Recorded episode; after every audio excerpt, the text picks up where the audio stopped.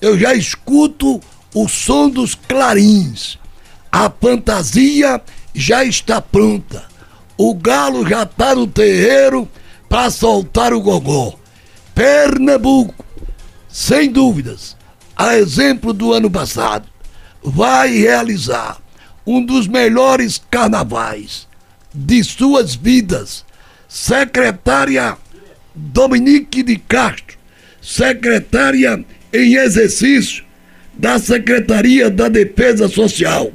Já partimos na frente, já está pronto o organograma da segurança para o nosso carnaval, capital e no interior.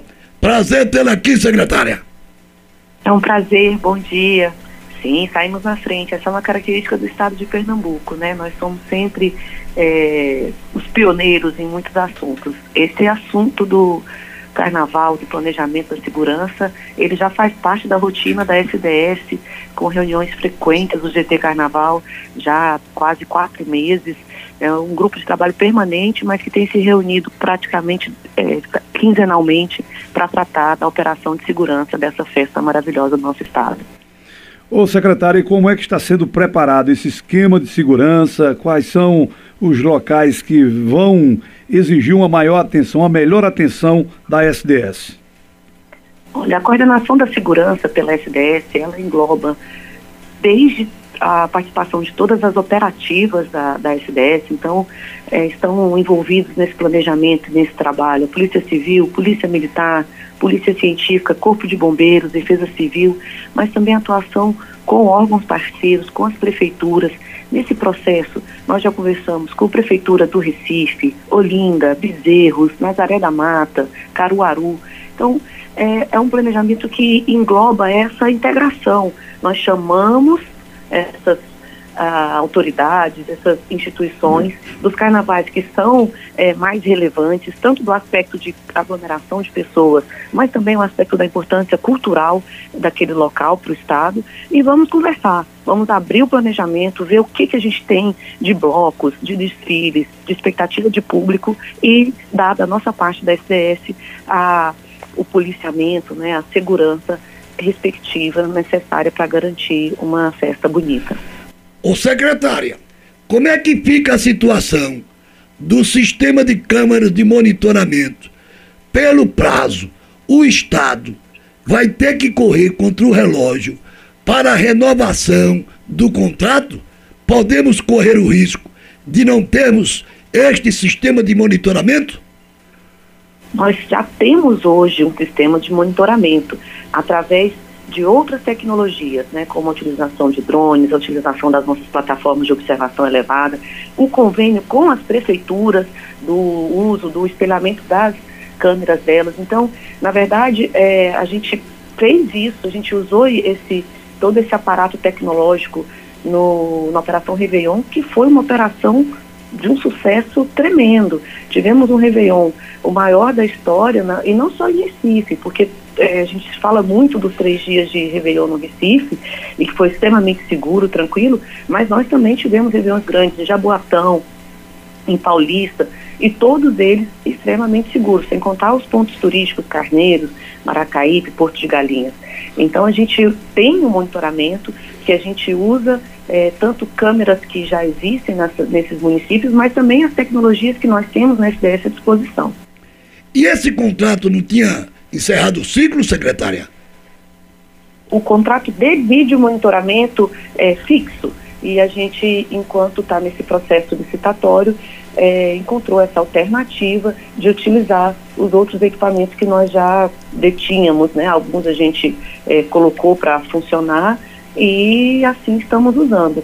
É importante dizer que as plataformas de observação elevada, que hoje nós temos instaladas, um, uma instalada ali no Pina, teremos em Olinda durante todo o carnaval, ela tem em si é, um aparato de, de câmeras de monitoramento é, extremamente potente, tanto câmeras fixas como câmeras móveis. Então, a, o operador ali ele tem condição de, num raio é, grande né, de, de acesso, a monitorar toda aquela região. Então, na, na, no Carnaval especificamente, o Centro Histórico de Olinda é, estará com essa tecnologia à disposição.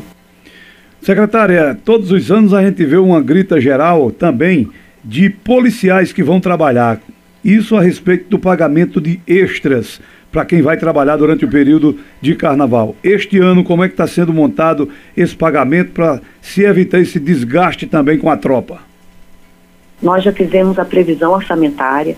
É importante trazer aqui uma notícia. É, em 2023 nós tivemos um carnaval extremamente seguro. Ah, o governo do estado com a SDS é, colocou muito policiamento na rua e esse ano 2024 nós estamos fazendo incrementos de 10%, não só no número de policiais, mas é, no orçamento respectivo. Nós já fechamos o orçamento, já temos a previsão das diárias de cada uma das operativas e estamos em fase de é, fechamento da portaria conjunta é, para publicação e o pagamento dessas diárias. A nossa expectativa é que tudo isso esteja regularizado, os policiais recebendo suas diárias agora, já na época do pré-carnaval.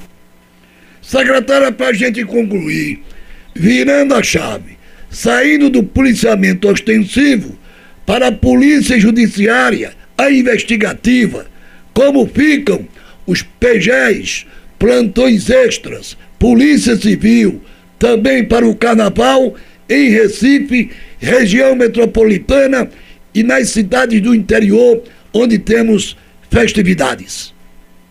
A Polícia Civil está 100% integrada nesse planejamento. Nós temos representantes é, dessa, da instituição, dessa operativa, na, não só no GT Carnaval, mas contatos frequentes com a chefia de polícia e com os órgãos correlatos. É, a participação vai ser é, exatamente como a da Polícia Militar, como do Corpo de Bombeiros, da Defesa Civil, Polícia Científica, tanto com delegacias móveis, e aí eu repito, trago de novo aqui o exemplo do Centro Histórico de Olinda, é, com, levar, levaremos para lá, como temos levado, né, levamos no ano passado o, a delegacia móvel, Pronto, foi o bastante para você ter dimensão sobre a segurança do Carnaval de Pernambuco, com a secretária em exercício da Secretaria de Defesa Social, a doutora Dominique de Castro, no palco da segurança 96.5